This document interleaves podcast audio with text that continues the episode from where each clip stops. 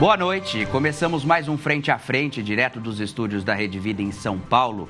E hoje nós recebemos o cientista político Urian Fancelli. Antes, eu quero convidar vocês para assistir um VT para saber um pouco sobre a trajetória do nosso convidado no Frente a Frente de hoje. Pode rodar. Os conflitos no Oriente Médio são o tema do Frente a Frente desta segunda-feira, com a presença do analista político, escritor, especialista em relações internacionais e mestre pelas universidades de Groningen e Estrasburgo, Urian Fancelli. Autor do livro Populismo e Negacionismo, Urian é figura frequente quando o assunto são conflitos e tensões internacionais. Urian Fancelli é o entrevistado de hoje do Frente a Frente.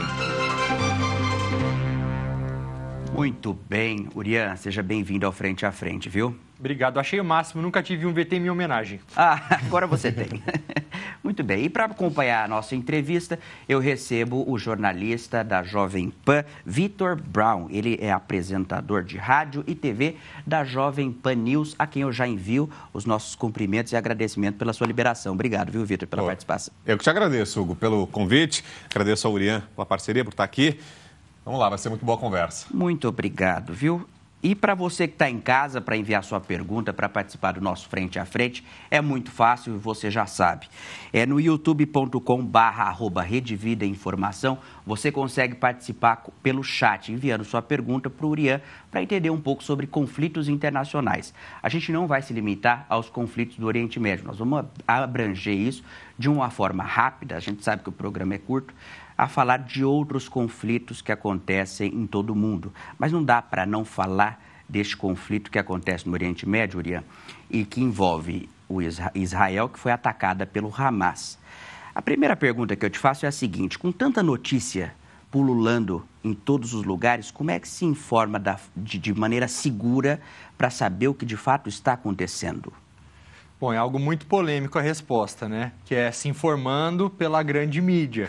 Eu sei que às vezes a mídia acaba sendo a, alvo, né? A imprensa acaba sendo alvo de muitas pessoas que buscam de alguma forma alimentar o seu viés confirmatório consumindo aquele tipo de informação que, que a pessoa gosta, aquilo com qual ela está alinhada, mas é, se não está na grande mídia tem que desconfiar.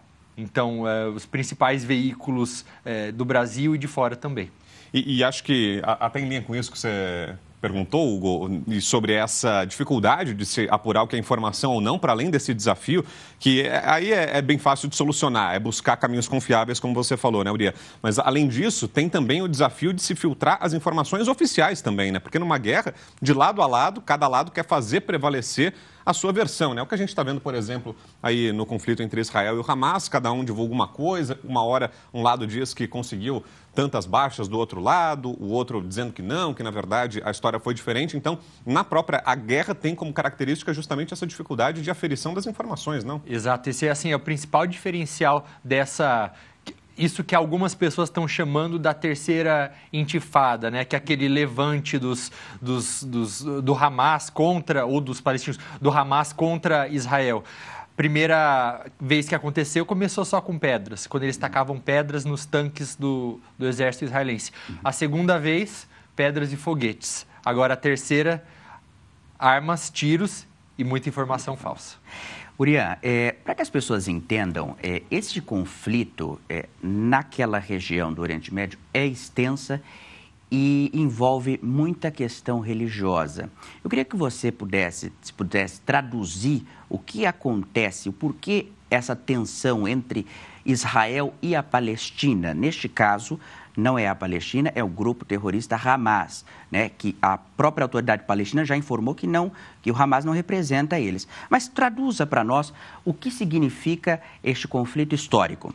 Vou tentar fazer isso de, da maneira mais breve possível. Eu não acredito que seja só um conflito religioso nem étnico. Ali, no caso, é um conflito que, a partir do momento em que esses ataques foram feitos, agora ele se tornou um conflito existencial. Uhum. É, é, impossível hoje a gente falar da coexistência entre radicais do Hamas e Israel. Israel está determinado a, a, acabar com o Hamas. Então, para tentar trazer, resumir de uma maneira mais simples, levando em conta os, os fatos mais recentes, e quando eu digo recente, é, das últimas talvez cinco décadas, sete décadas para cá, é, basicamente é, o povo judeu não tinha seu próprio Estado ao longo do tempo, né? Mas, e viviam dispersos pelo mundo. Aí começou lá na, na, no começo do, do, século passado, um movimento sionista que dizia que esse, esse pessoal tinha que ir para uma terra prometida. E onde ficava essa terra? Justamente onde é essa região da Palestina, entre o mar Mediterrâneo e o Rio, e o, e o rio Jordão.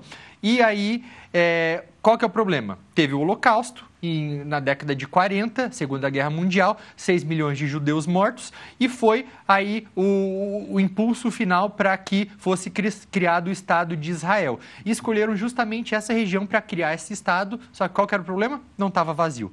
Então, começou desde é, aí então uma guerra entre é, palestinos, que eram esse, é, esses povos que habitavam essa região de maioria muçulmana, etnicamente árabe, e os israelenses, e que vira e mexe acontece um conflito e outro, sendo que esse que aconteceu agora, no último sábado, ele está é, ele tá sendo muito comparado com a, a, guerra que aconteceu em 1973, do Yom Kippur, uhum. que foi quando Israel já havia tomado um pouco de terra na guerra dos seis dias do Egito e da Síria, e aí no dia do Yom Kippur, que é o dia do perdão dos judeus, uh, esses países resolveram, em 73, revidar e atacar Israel. O exército estava ah, as pessoas estavam de férias, então não estavam esperando que houvesse um ataque como aconteceu.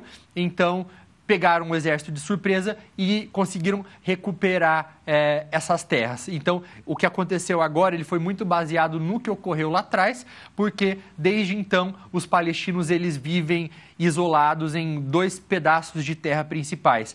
Óbvio que quando os judeus chegaram lá é, e foi fundado o Estado de Israel em 1948, ele, houve ali um, um, movimento muito grande de 750 mil palestinos que tiveram que sair daquela região. Eles foram tirados das suas casas, mudaram para países vizinhos também, mas é, a gr grande parte das pessoas que ficaram lá estão na faixa de Gaza e na Cisjordânia, sendo que a faixa de Gaza é controlada pelo Hamas desde, 2000 e, de, desde 2007 e a Cisjordânia é controlada pela autoridade palestina que surgiu depois dos acordos de Oslo é, para criar uma entidade aí que representasse o povo palestino. Elas não tão, essas duas regiões não estão ligadas por terra, e então isso acaba sendo um problema, porque até hoje os palestinos não têm seu território. Falei demais, pode perguntar.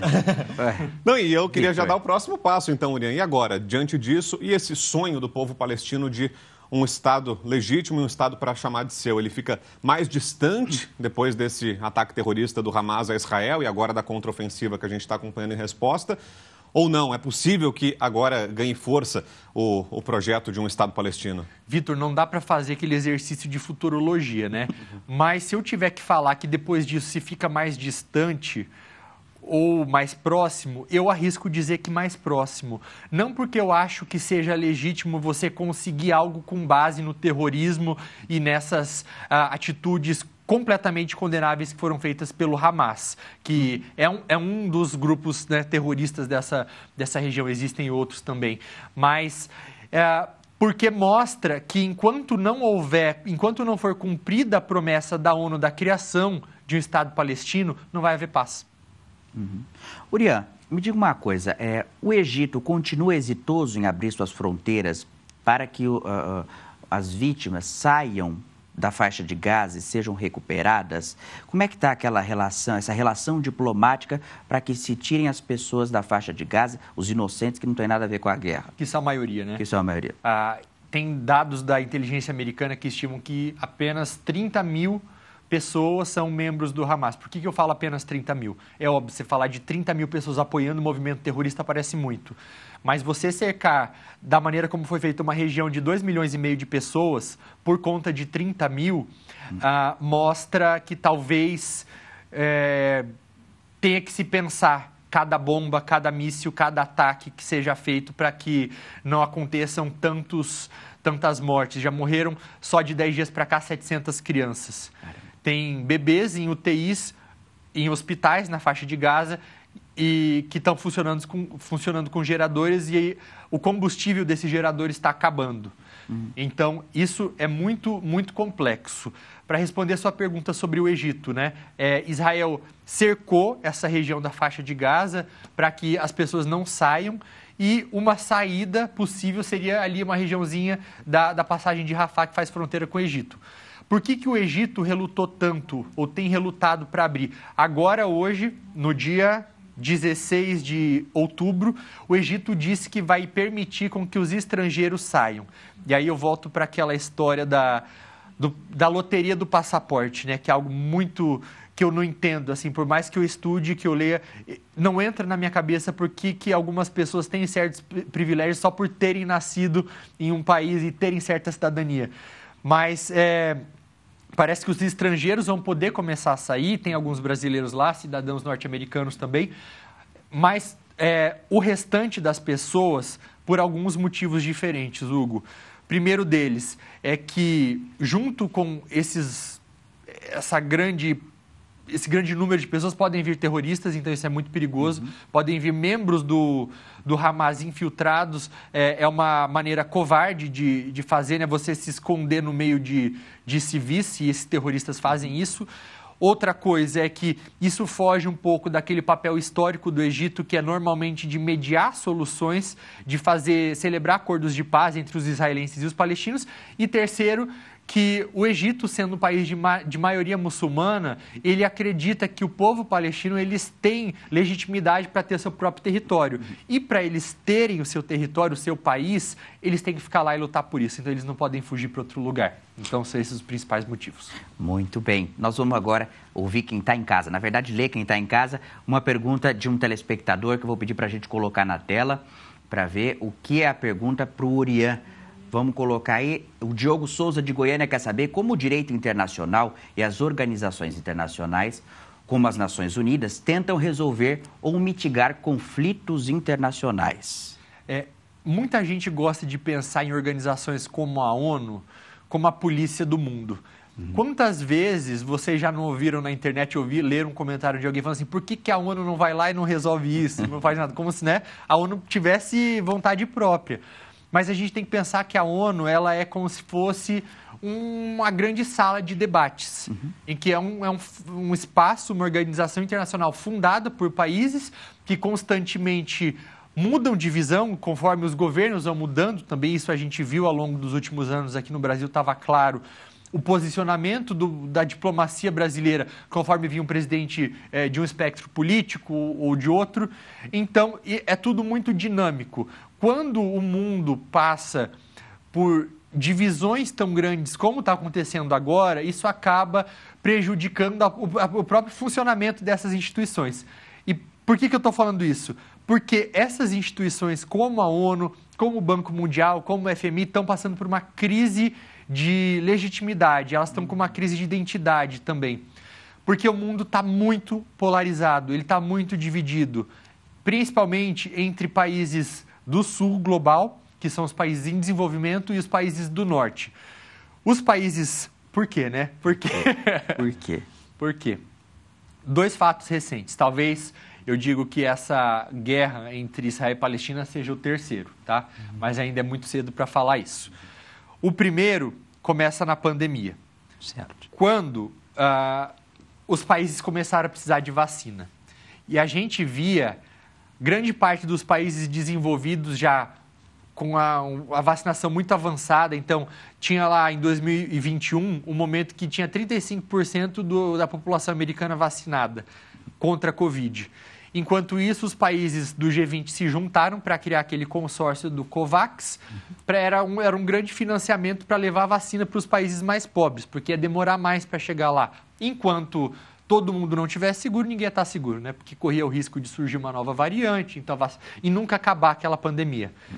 Então, você tinha lá 35% da população dos países ricos vacinadas e ali no país pobre da África 0,1%. Então, aí começou uma população de países mais pobres começar a se sentir deixadas para trás. Outra coisa que aconteceu depois, é, guerra na Ucrânia. Certo. Que, que aconteceu na guerra na Ucrânia? Milhões de refugiados fugiram para a Europa para se proteger da guerra. E muitos países europeus, num primeiro momento, isso já começou a mudar, receberam muito bem essas pessoas, esses refugiados loiros de olhos azuis. É, havia até programas de governos, por exemplo, do Reino Unido, de pagar 200, 300 libras por família que hospedasse esses refugiados ucranianos nas suas casas. Uhum. Mas a maior parte dos refugiados do mundo são de países mais pobres, são de países da África, são de países da América Latina, países da Ásia, e eles não têm esse mesmo tratamento quando eles chegam nesses países da Europa. É, e ninguém escolhe se tornar refugiado, as pessoas deixam sempre por motivos maiores. Então, eles notaram também uma diferença de tratamento, meio que porque algumas pessoas valem mais do que outras. Então, existe uma divisão entre como os problemas do norte global, dos países desenvolvidos, são abordados em relação ao sul global. E isso está refletindo na, no funcionamento dessas instituições. É, é algo que o presidente Lula tem batido bastante na tecla até eu vejo grande parte da, desse discurso como nem me pergun vocês nem me perguntaram, eu já estou falando aqui que eu acho Pode disso. Mas era uma das perguntas, aliás. mas eu acho que é legítimo você questionar, uhum. mas eu não sei até que ponto isso que ele faz é verdadeiro ou apenas oportunismo político para tentar mudar o cenário. A gente pode voltar é, nesse ponto depois do nosso intervalo, porque eu vou ter que fazer uma pausa rápida de dois minutos e na volta a gente continua com essa questão aqui no Frente a Frente. É rapidinho, eu espero vocês. Voltamos com o Frente a Frente. O tema é conflitos internacionais com o cientista político Urian Fancelli. Urian, nós temos uma pergunta do nosso time de jornalismo aqui da Rede Vida e eu vou pedir para a técnica rodar para você. Vamos lá. Olá, boa noite. A minha dúvida é a seguinte: o Hamas e o Hezbollah podem se aliar? Qual é o perigo se isso acontecer? E aí? Ai, meu Deus do céu. Não, é, vamos, é importante explicar antes o que é o, o Hezbollah. Isso. Então, existe o Hamas, que é esse, esse grupo é, terrorista de palestinos, que tem cerca de 30 mil pessoas, que foi quem fez esses ataques há 10 dias. E tem o Hezbollah, que é um outro grupo é, que está ali localizado principalmente na fronteira do Líbano com Israel, uhum. só que é um grupo muito mais numeroso. É, eles são muito mais poderosos, eles têm cerca de 150 mil foguetes uhum. que podem atingir praticamente qualquer parte de Israel. Eles têm muito mais experiência de guerra. E o grande temor uh, da comunidade internacional uhum. É, tanto é que até os Estados Unidos enviou, enviaram porta-aviões para lá, enviaram armamentos para intimidar o Hezbollah para ele não entrar nesse conflito. Certo. Eles não são, quando a gente olha pros, talvez para a ideologia ou para o princípio, eles não são muito parecidos, não. Ah, o Hezbollah ele não quer Israel ali, hum. mas o, o fígado do Hamas ele é pelo fim do Estado de Israel. Ele acha que Israel não tem que existir. E o Hezbollah é, é mais, mais suave, assim. Uhum. Só que ambos são financiados pelo governo iraniano. Tá. E todas essas táticas que o Hamas aplicou agora, até falei no bloco anterior que começaram lá, né, atrás primeiro com pedras, depois com armas e foguetes e agora com inteligência e ataques, missão impossível, terra, fogo, água e ar. Uhum. É, isso foi aprendido com o Hezbollah que tem experiência de guerra, que já lutou na Síria, já lutou no Iêmen. Então, é um grupo muito poderoso. É, grande parte, e as, e as pessoas falam, é, criticam Israel pela resposta muitas vezes tida como desproporcional na faixa de Gaza. Ah, tem muitas bombas, muitos ataques. Mas grande parte disso é para intimidar o Hezbollah para ele não entrar. Certo. Muito bem. Vitor.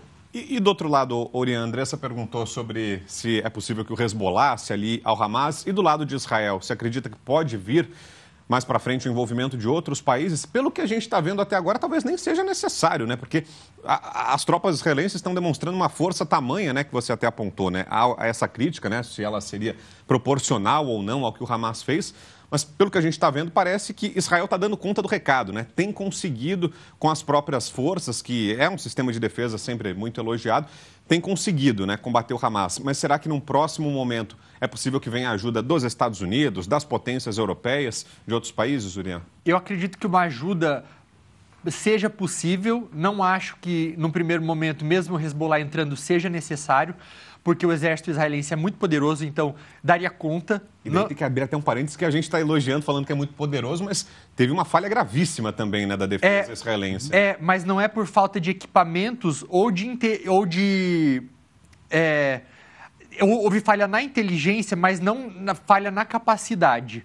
É, tanto é que algumas pessoas têm questionado se o, se Israel falhou na inteligência ou se o Hamas melhorou a inteligência ao ponto do, do, de Israel ter subestimado essa melhora. Porque dos últimos anos para cá, o que, que aconteceu?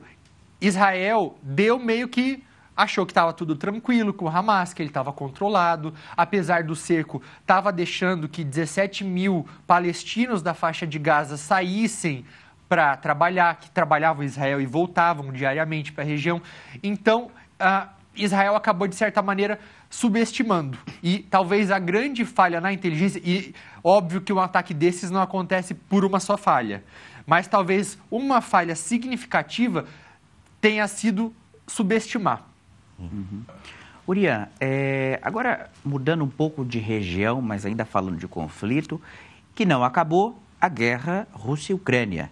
A gente deixou de ouvir isso no noticiário e o foco agora está em Israel. Mas como estão os conflitos naquela região é, da Ucrânia que sofre o ataque da Rússia? Eles continuam pesados. Continuam uhum. pesados. A Rússia está aproveitando, está adorando o que está acontecendo, porque o foco do mundo é outro. O Vladimir Putin, presidente da Rússia, inclusive essa semana, não, não foi o Putin, não. Foi o, o Peskov, que é o porta-voz do Kremlin. Ele até fez um comentário para dar uma cutucada na Ucrânia. Ele falou assim, ó, agora, Zelensky, ó, toda a atenção, a ajuda militar americana vai ser para Israel, então, ó, né? E, esperto. É, fica esperto. Então, a Rússia está aproveitando não só por, é, pelo fato dos olhos do mundo estarem lá na, em, em Israel e na faixa de, de Gaza agora, mas também para tentar, de alguma maneira, e com muita hipocrisia, se colocar como o grande mediador para esse conflito. O Putin ele quer, ele falou hoje que ele quer mediar os esforços de paz. Então estavam até agora antes do programa começar votando a proposta de paz do Conselho de Segurança da ONU, né?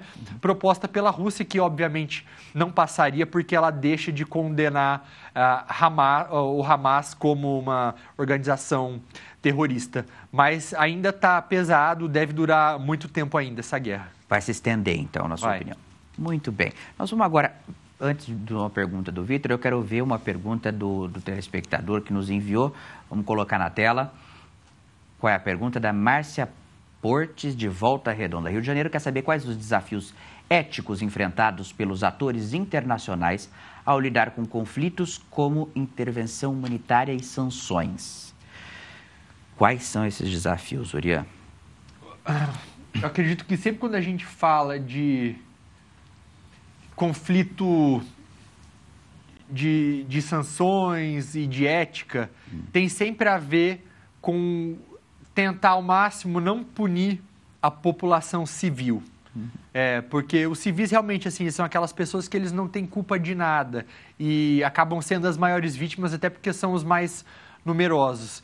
Então, as sanções, muitas vezes necessárias, é, é, o presidente Lula, por exemplo, trazendo de novo para o Brasil sem ser perguntado, mas ele tem uma postura de criticar bastante sanções internacionais. Então ele critica as sanções contra a Rússia, é, que foi feita para tentar estrangular a economia russa, é, que ajuda a financiar essa máquina de guerra. Uhum. Ele critica, criticou agora na Assembleia Geral da ONU em setembro as sanções contra Cuba, os embargos contra Cuba, que de certa maneira também acabam empobrecendo o país e prejudicando a, a população civil. Então acredito que um desafio dessas organizações ao aprovar sanções e essas sanções precisam em grande parte ser aprovadas por essas organizações, é você saber, você não, não, não punir a população. Muito bem. Vitor. E você até falava dessa divisão do mundo, né, Urian? E, e, sobre como, é ainda muito cedo talvez para dizer, né, mas como isso pode também se refletir no, no conflito entre Israel e Hamas. Queria te ouvir mais sobre isso. Você acha que, de fato, nesse caso, vai pesar também essa nova divisão do mundo entre esses dois grandes blocos? Tem muitos estudiosos, queria ouvir a sua opinião também, que falam numa nova Guerra Fria, numa reedição da Guerra Fria, com os Estados Unidos de um lado e agora não mais a União Soviética, mas o bloco da Rússia com a China, uma redivisão do mundo. É claro que a gente tem que tomar muito cuidado também para não cair na tentação de simplificar, né? Porque a gente está, no caso de Israel, falando de um conflito secular, né? com muitas nuances, com momentos históricos importantes, não é tão simples assim. Mas será que essa nova divisão do mundo, de um lado Estados Unidos, do outro Rússia e China, pode também, esse desenho, dar os contornos da guerra lá no Oriente Médio, Uriah? Vitor, eu acredito que num primeiro momento existe essa análise da gente sempre colocar é, os, os, aqueles grupos que parecem mais vulneráveis, que são mais esquecidos sempre do mesmo lado. Então, a gente coloca ali, de repente, num primeiro momento, uh, China ao lado de Rússia e ao lado da Palestina. E do outro lado, as grandes potências, democracias armadas desenvolvidas do outro. Uhum. Mas eu acredito que seja mais complexo. Isso porque os países têm também a polarização interna. Então, a gente tem visto nos últimos dias, por exemplo, aqui dentro do Brasil. Então, aqui o Brasil, que é um país internamente polarizado também, principalmente entre direita e esquerda, não estou ignorando os outros grupos, mas talvez os grandes principais é, sejam esses dois, meio que tomando os lados, com a direita mais pró-Israel, com a esquerda mais pró-Palestina. É, nos Estados Unidos acontece a mesma coisa também. Uhum.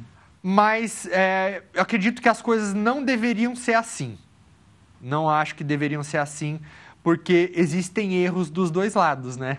É, exist, existem violações. As pessoas não podem achar que uma bandeira de Israel simplifique, seja sinônimo de virtude.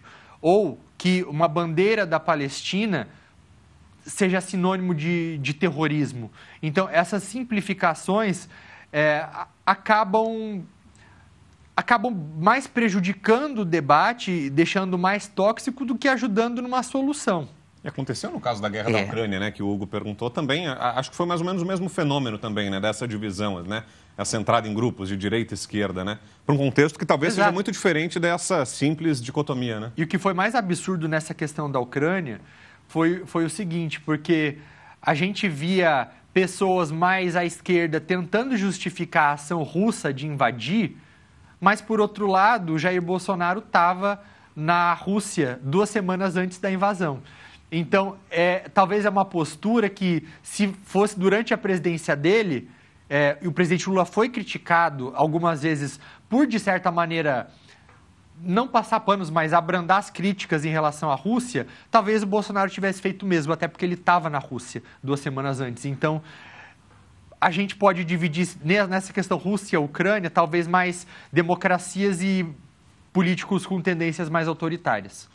Urian, é, eu queria falar sobre as ajudas que acontecem humanitárias nesses casos, hum. que tanto é, os países abrem suas fronteiras para receber esses, esses refugiados, e acontece isso, aconteceu na guerra da Ucrânia, acontece nesse conflito de Israel com o Hamas, e também acontece ali naquela região é, na Armênia, que também há um conflito que as pessoas pouco falam. Cáucaso do Sul. Isso. É, há muitas instituições que fazem esse tipo de ajuda humanitária, não só de abertura de fronteiras, mas também ajudando as pessoas que estão em situação de vulnerabilidade. Como é que é esse papel dessas entidades nessas, em causas como essa? Eu diria que é crucial. É crucial.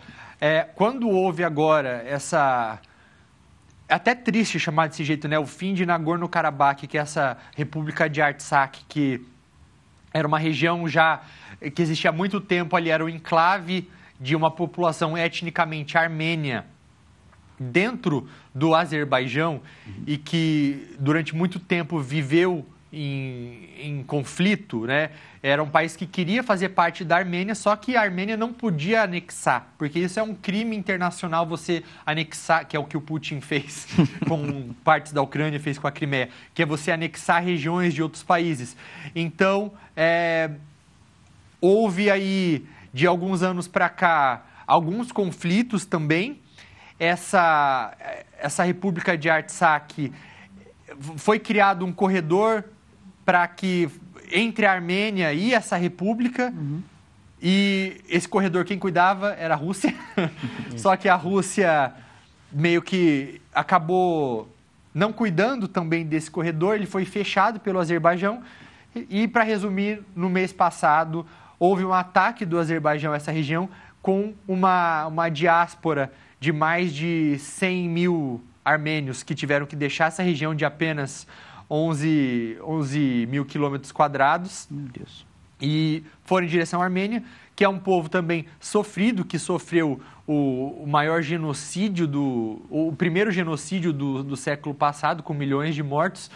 E foi crucial no primeiro momento essa ajuda humanitária é, para porque pensa só, um país como a Armênia, uhum. de 3 milhões de pessoas, recebendo mais 120 mil pessoas, não é fácil, não é fácil. Então, essa ajuda humanitária nesses momentos é, é crucial para receber, mas acaba também não sendo uma, uma solução muito permanente. Sim. É, tenta remediar, por exemplo, uma ajuda dos Estados Unidos, remediar algo que as instituições internacionais como a ONU não conseguiram resolver. Muito bem. Vamos a uma pergunta agora do nosso telespectador, vamos colocar na tela aí. E eu queria pedir para a direção preparar a pergunta do nosso time de jornalismo, que tem a ver com essa questão do conflito é, que o Urian citou aqui na região da Armênia. É, vamos lá. A Mariana Freitas, de Araxá, Minas Gerais, quer saber qual é o impacto dos conflitos internacionais na economia global e nas cadeias de abastecimento. Tá. Vamos lá. É, e curioso é, que a Mariana fez essa, que ela fez essa pergunta, porque os dois conflitos, os grandes conflitos internacionais que estão acontecendo agora, uhum. tanto na Ucrânia quanto agora em Israel, eles têm potencial danoso muito grande para a economia global. Sim. A Ucrânia por conta do preço dos alimentos, né? A Ucrânia ali vista como uma grande cesta de pão da, da Europa, que produz trigo, produz outros grãos também, e que é, quando a Rússia não quis renovar aquele acordo de exportação de grãos pelo Mar Negro, acabou prejudicando o preço com um pouco de inflação, prejudicando principalmente também os países mais pobres, os países da África. Uhum. E agora, em Israel, não houve ainda uma grande mudança no preço do petróleo. Lembra ali o Oriente Médio, grande produtor de petróleo, mas é, aconteceu na semana passada uma reunião, aquela, aquelas reuniões anuais do FMI e do, do Banco Mundial, e foi em Marrakech no Marrocos. E foi.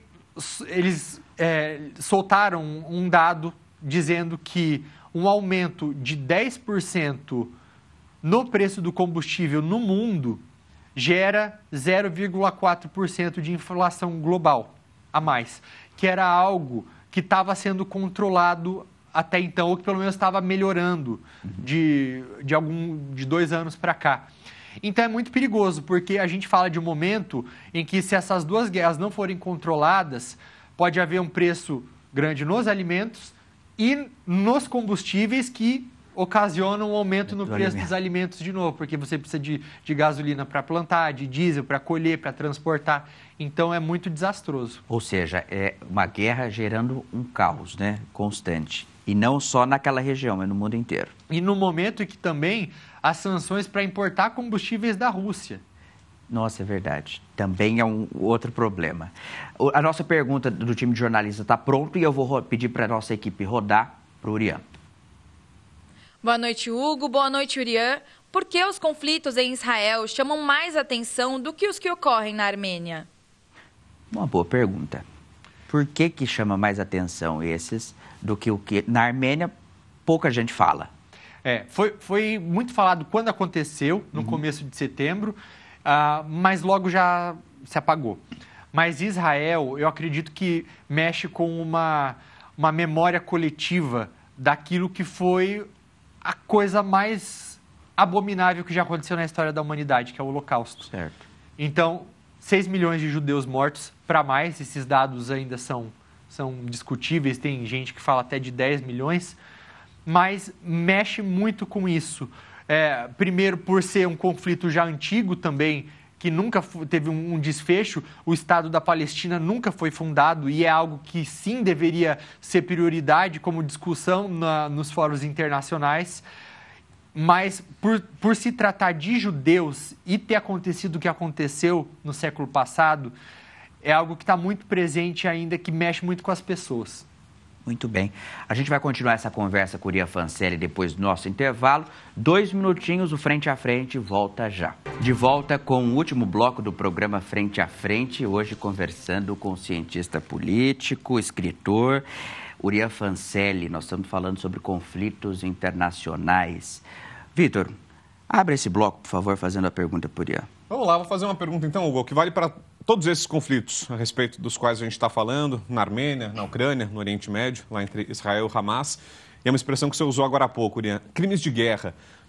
O que é que é um crime de guerra? O que é que tipifica um crime de guerra? O que é que vale, o que é que não vale? Qual o limite dentro de uma guerra?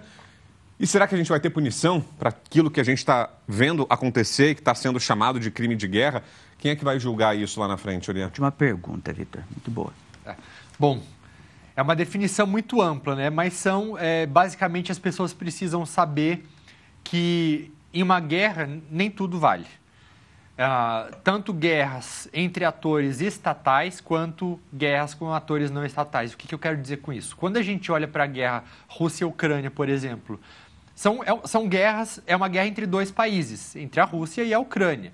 E apesar de haver violações é, das convenções internacionais, crimes de guerra, que eu vou falar, são. Um, esses crimes acabam sendo exceções. Porque os países, eles estão. É, eles são, estão.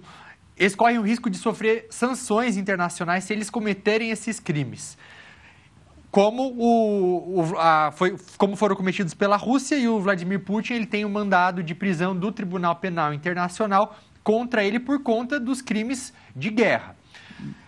Agora, quando que fica pior? Quando você tem uma guerra, pior no sentido de menos cautela na hora de cometer crimes. Mas quando você tem uma guerra entre um Estado, Israel, e um ator não estatal, que é um grupo terrorista. Porque só um dos lados vai tentar ter um pouco mais de cuidado. Ele vai cometer crime de, crimes de guerra ainda. É, crimes de guerra, eles são tudo aquilo que estão proibidos pelas, pelas convenções internacionais. Então, assim, um, para dar um exemplo, um crime de guerra ah, cometido pelo, pelo Hamas, o sequestro de, desses reféns. Isso está lá na, em um artigo da Convenção de Genebra que não pode ser feito. Você não pode sequestrar reféns, pessoas de um país e levar para o outro. Outro crime de guerra é você. Isso. Ah, olha que curiosidade, isso está sendo uma polêmica na Europa agora. Porque isso que aconteceu na Armênia, de desse corredor humanitário ali ser fechado, essa estrada que levava alimentos da Armênia para Nagorno-Karabakh, que era esse enclave, ele foi fechado, ficou fechado durante nove meses. Caramba. Então a população da Armênia ela foi enfraquecida, ela estava passando fome para depois ser atacada pelo Azerbaijão. É parecido com o que está acontecendo na faixa de Gaza também, Yuri? Então, o que, que aconteceu? Hum. Integrantes do alto escalão da União Europeia disseram na época que isso estava acontecendo que o Azerbaijão estava cometendo crimes de guerra porque estava deixando a população passar fome. Só que o mesmo não está sendo feito, essas declarações não estão sendo feitas em relação a, ao cerco na faixa de Gaza. Porque, querendo ou não, não está sendo permitido a entrada de água, remédios, combustíveis, comida. Então, o que a União Europeia ou essas pessoas específicas estão sendo acusadas de fazer é ter padrões duplos, double standards. Então, por que, que em um caso é crime de guerra, no outro caso não é? E aí existem é, organizações internacionais feitas para julgar esses crimes. Uma delas é o Tribunal Penal Internacional, que julga indivíduos, ele não julga causas, disputas territoriais, não, são indivíduos, são pessoas. E aí você tem as outras cortes, como a Corte Internacional de Justiça, para é, para julgar essas disputas mais específicas entre países. Muito bem. Urian, eu queria saber de você, como é que esses conflitos, eles, é, se eles afetam relações diplomáticas? Por exemplo, um país mais pró-Israel é, é, tem ali a sua diplomacia estremecida com um país mais alinhado com a causa palestina. Você acha que isso afeta? Como é que acontece nessas questões? Eu acredito que em alguns casos pode afetar, mas depende muito do país. Uhum. Existem alguns países que são muito pragmáticos sempre, que pensam sempre nos seus interesses em primeiro lugar. Uhum. Então, em, vou dar o um melhor exemplo possível: China. A China é um país que até agora não condenou de maneira tão firme a guerra na Ucrânia, não condenou a Rússia, porque ela basicamente consegue escolher quanto ela paga pela, pelo gás e pelo combustível russos. A Europa parou de comprar esses combustíveis, é, empresas europeias deixaram a Rússia, a China colocou empresas no lugar, então é um país que ganhou, de certa maneira, com essa guerra. É, e a mesma coisa a China está fazendo em relação a Israel e ao Hamas. Porque a China tinha também uma relação histórica com a Palestina, inclusive ajudando a treinar é, soldados palestinos lá atrás. É, a China espera que haja uma certa paz na região, porque ela tem um interesse econômico ali, ela também quer, quer investir nessa região, quer fazer comércio com a, com a região, mas também não consegue condenar de maneira tão firme um, é, só um dos lados. Outro país que tem feito isso também, Índia. Então eu digo que não, para alguns países sim, mas não pode ser, a gente não pode dizer que é uma regra. Os países, é, alguns deles conseguem ser bem pragmáticos e sempre sair ganhando dos dois lados. Muito bem. Nós vamos para mais uma pergunta de um telespectador que está em casa e quer saber a resposta do Urian. Pode colocar na tela. É o Silvio Gouveia de Manaus. Umas redes sociais e a tecnologia moderna afetaram a política democrática. Tem afetado? Eu acho que agora entra naquela questão do seu livro. Meu Deus do céu. Não pode falar meu Deus do céu na Rede Vida, né? Pode. Aqui Deus. É Ave é Maria, olha o que você vai falar. É. é, a, a tecnologia mudou. Sim. A democracia. É, as mensagens é, importantes, do mesmo jeito que a tecnologia leva democracia para os lugares, como foi o caso da Primavera Árabe, que levou mensagens de democracia para que as populações de alguns países se organizassem para fazer protestos pró-democracia na Primavera Árabe, por exemplo, na Tunísia, no Egito. Isso também ajudou na disseminação de mensagens antidemocráticas. Então, ah, é crucial pelas redes sociais, principalmente. Por quê? Porque aí a gente começa a entrar na, na fala aí de um pouco do negacionismo. As redes sociais, o ser humano ele sofre de vieses cognitivos, que são basicamente lentes que impedem que a gente enxergue o mundo de uma maneira clara. Então, cada um enxerga o mundo de uma maneira, de uma maneira um pouco distorcida, só que em níveis diferentes, algumas pessoas mais, algumas menos. Existe um, um, viés, um desses vieses que é o viés confirmatório, que é a tendência do ser humano de querer sempre confirmar aquilo que ele já acredita, aquilo que ele já pensa. Eu dou sempre o exemplo daquela pessoa hipocondríaca que vai no, no médico porque está com uma dor na barriga ou uma dor de cabeça e ela quer ouvir que ela está com câncer. E, e, assim, enquanto o médico não falar isso para ela, ela não vai acreditar. Ela pode fazer todos os exames possíveis e, e esse exame vai mostrar que ela não tem nada. Mas quando ela chegar em casa, uh, sabendo pelos exames que não tem nada mais sentir uma dor, vai falar assim, é meu câncer. Porque não importa a evidência que venha, ela vai querer acreditar naquilo. E a mesma coisa acontece por conta das redes sociais. Por quê? Porque eu só sigo quem pensa como eu. Eu só leio a, a, a, o site que fala aquilo que eu quero ouvir. Então, por haver tantas opções, as pessoas estão cada vez mais expostas a, a informações que vão sempre de acordo com aquela visão de mundo que ela já tem. Todo mundo que pensa diferente de mim eu bloqueio ou eu não sigo, porque é muito difícil você saber que você está errado, que você não é inteligente, que você precisa mudar aquela sua visão de mundo porque acaba ameaçando o seu ego. Então, a rede social ajuda ajuda nisso. E você saber que aquela aquela visão política, talvez que você acredita e todo mundo tem uma, não estou falando de A ou de B, mas talvez não seja a melhor, não seja verdadeira, não seja mais pura, isso ah, acaba prejudicando. Vitor. Pois é, e até falando então em de tirar lentes, Orião, uma outra questão que acho que está um pouco nublada, nebulosa aí desde que começou a guerra. Qual o papel e, e qual que é a presença efetiva do Hamas entre o povo palestino? Ou seja, é, é um grupo que tem adesão, que tem o apoio da população palestina. O povo palestino legitima aquilo que o Hamas fez contra Israel ou não? Pelo contrário, ele é vítima do domínio desse grupo. O povo palestino é refém do Hamas, que usa a causa palestina. Qual é a tua análise sobre isso? É, é muito difícil mensurar, dar um número de é, daqueles 2 milhões e meio de pessoas, Vitor, que moram lá, quantas né, compactuam... 10% apoiam. É, exato, não compactuam com os 30 mil membros ali, de acordo com a inteligência americana, do Hamas.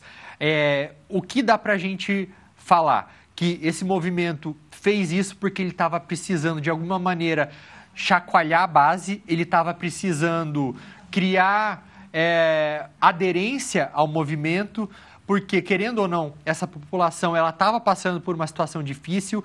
O Hamas foi eleito pela população da faixa de Gaza para governar a Palestina desde 2007. Quem estava ali antes era a Autoridade Palestina, que é quem hoje cuida da Cisjordânia, que é outra região palestina. Mas é, acredito que o Hamas pode. Existem duas opções. Eles podem ou perder muito porque muitos palestinos civis estão morrendo por conta da retaliação israelense, mas existe sempre aquela conversa. Quando você ataca uma região dominada por terroristas, você está matando os terroristas ou você está criando novos terroristas? E algo que esses movimentos palestinos radicais mostraram ao longo da história é que eles têm sempre o potencial de se reinventar. Então, quando, ele, é, quando eles eram expulsos do Egito ou da Cisjordânia ou de algum outro lugar, eles sempre acabavam voltando. Então, um receio muito grande é que é, a consequência pro extremismo palestino, quando eu falo extremismo palestino, eu falo para os movimentos terroristas, que isso acabe aumentando é, no longo prazo. Porque não, não é você matando os soldados que você mata as ideias. O Urian, o nosso programa está chegando ao fim, mas antes de terminar, eu queria fazer uma pergunta pessoal para você, porque a gente vê você aí em, ocupando as telas dos mais variados canais de notícias, levando o seu conhecimento para o pessoal relacionado a esses conflitos agora é, na região do Oriente Médio, já falou sobre a questão da Armênia, da guerra na Ucrânia. Como é que você se mantém, consegue se manter informado ou consegue se atualizar de tudo que vem acontecendo para conseguir passar sempre com muita precisão os detalhes desses acontecimentos? Porque é algo é, é, que beira a, a, ao, ao, extremo, né? Porque você nem dorme, você comentou que tem dormido muito é. pouco, né? Os últimos 10 dias eu acredito que eu dormi de 3 a 4 horas por noite. Hum. É, eu tenho que ler bastante. Eu assino uns 20 jornais e revistas especializadas de relações internacionais. Uhum. E com o tempo, e eu acredito que não eu, eu não acho que eu seja um caso especial em relação a isso, não, mas acadêmicos em geral de qualquer área, é, pesquisadores aprendem a pesquisar. Então você jornalistas também, você, você acaba sabendo exatamente onde procurar, o que ler, é, dependendo do conflito, onde ele acontece, qual a, o, o site está dando a melhor cobertura para aquilo. E sempre procurando os dois lados. Então, ao mesmo tempo que eu tenho lido bastante mídias ocidentais, eu tenho procurado ler também, por exemplo, Al Jazeera. E, e acho que só, só um palpite, Uriah, não sei se eu vou acertar no palpite, Hugo, mas mais do que atualidades, ler também o passado, né? Que você tem um domínio muito grande de história e isso é fundamental, né? Saber também o que aconteceu no passado, ler não só o que está acontecendo hoje, mas o que já houve no passado também, né? A história é Exato. é fundamental, né? Pelo Especialmente em relação Pelo menos para o básico, você tem que voltar na história é, nesses conflitos mais antigos, senão você não dá conta de entender o que está acontecendo. Mas não tem segredo, é muita leitura. Muito bem. Quero agradecer sua participação aqui no Frente a Frente e por enriquecer nossa conversa, trazendo dados atuais, informações atuais. A porta da Rede Vida está sempre aberta para você, viu? Obrigado. Obrigado. E agradecer também a Jovem Pan por ter liberado o Vitor para participar dessa nossa conversa. Muito obrigado, viu, Vitor? Eu que te agradeço. Obrigado. obrigado pelo convite, obrigado pelo Urian, pela conversa. Muito bom estar aqui com vocês. A gente Valeu. vai contar com a sua presença aqui em outros programas. E a você de casa que acompanhou Frente a Frente, sempre envia suas perguntas. Até semana que vem com mais um programa Frente a Frente. E me despeço aqui. Até semana que vem.